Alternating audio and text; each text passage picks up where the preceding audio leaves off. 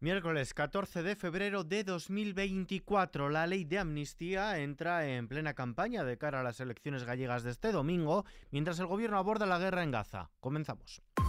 ISFM Noticias con Ismael Arranz. ¿Qué tal? Sánchez pide que la Unión Europea estudie si hay que sancionar a Israel por no respetar los derechos humanos en Gaza. El presidente del gobierno, Pedro Sánchez, y el primer ministro de Irlanda han pedido a la presidenta de la Comisión Europea, Ursula von der Leyen, que estudie si Israel está vulnerando los derechos humanos en Gaza y que, en su caso, plantee sanciones a partir del acuerdo de asociación que existe con los países comunitarios. Mientras tanto, Israel insiste en que no habrá negociaciones con Hamas, solo un cambio en las exigencias del grupo islamista en relación a una posible tregua en Gaza permitirá que las negociaciones avancen, según adelantan desde la oficina del primer ministro israelí Benjamín Netanyahu. Ayer, en medio de un estricto hermetismo, se reunieron los jefes de la CIA, el Mossad y los servicios de inteligencia de Qatar y Egipto en unas conversaciones que dicen fueron fructíferas y que se desarrollaron de forma positiva. Mientras tanto, Yolanda Díaz viajará a Palestina. La vicepresidenta segunda del gobierno y líder de Sumar, Yolanda Díaz, viajará a Palestina invitada por el ministro de Trabajo del Territorio para firmar un memorándum en materia de relaciones laborales, un viaje en el que aprovechará también para exigir el alto el fuego inmediato en Gaza. La también ministra de Trabajo ha explicado que lleva desde hace más de un año preparando con su homólogo palestino este desplazamiento para la firma de un memorándum sobre empleo. Como saben, mm, acabo de cerrar un viaje, una visita eh, con mi homólogo a Palestina para justamente eh, exigir eh, el alto el fuego ya en Palestina. Estamos asistiendo a una vulneración de la legalidad internacional, a una vulneración flagrante de los derechos humanos con una comunidad internacional que está siendo auténticamente hipócrita. Yo creo que España puede hacer más. No basta con instar a la comunidad europea. Tenemos que hacer más. El rey defiende la independencia judicial. Felipe VI ha reivindicado ante los nuevos jueces la independencia de la justicia como esencia del Estado de Derecho y ha defendido la igualdad ante la ley como una de las condiciones indispensables en una democracia como la española. Don Felipe ha reivindicado que el Poder Judicial es una pieza clave en la arquitectura institucional diseñada en la Constitución y ha recordado que juzgar y ejecutar lo juzgado es función exclusiva de este poder al que ha definido como independiente y plenamente separado de los demás poderes del Estado.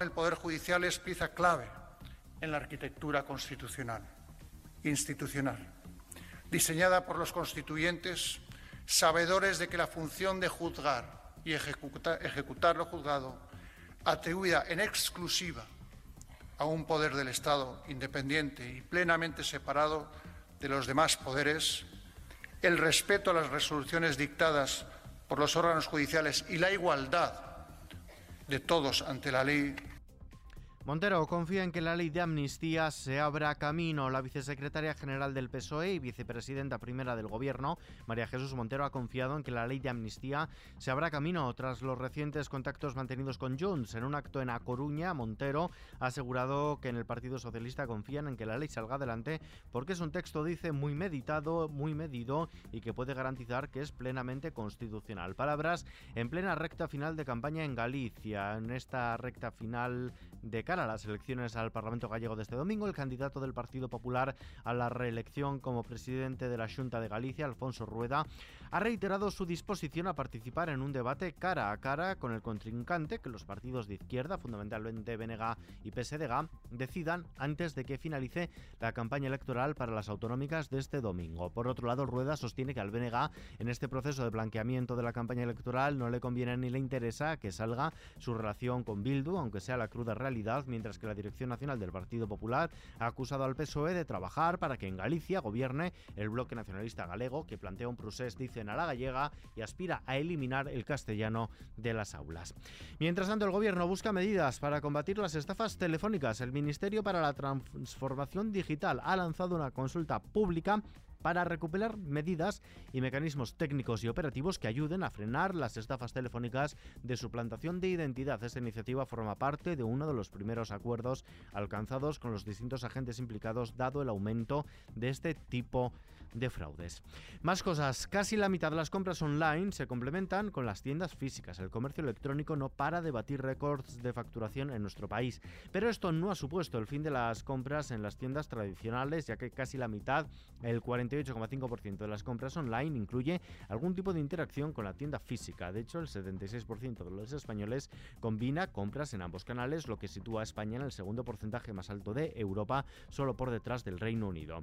En los mercados, la bolsa española ha cerrado hoy miércoles con una caída del 0,09% después de haber cotizado con subidas durante la mayor parte de la sesión, aunque a última hora se ha desinflado para tomar la senda bajista y se ha desmarcado del resto de bolsas europeas. El IBEX 35 cierra en los 9.916 enteros. En el año acumula un retroceso del 1,84%. El euro se cambia por un dólar con 7 centavos. Vistazo ahora a la previsión del tiempo. Un nuevo frente procedente del Atlántico dejará este jueves cielos nubosos y precipitaciones localmente fuertes y tormentosas en toda la mitad oeste de la península ibérica, especialmente en Andalucía, que pueden extenderse también hacia puntos de la mitad este. Las temperaturas máximas bajarán tanto en esa mitad oeste como en Canarias y aumentarán en el interior de la mitad este, mientras que las mínimas descenderán en el tercio oeste y también en el sur, además del archipiélago canario, y subirán en el noreste. Terminamos.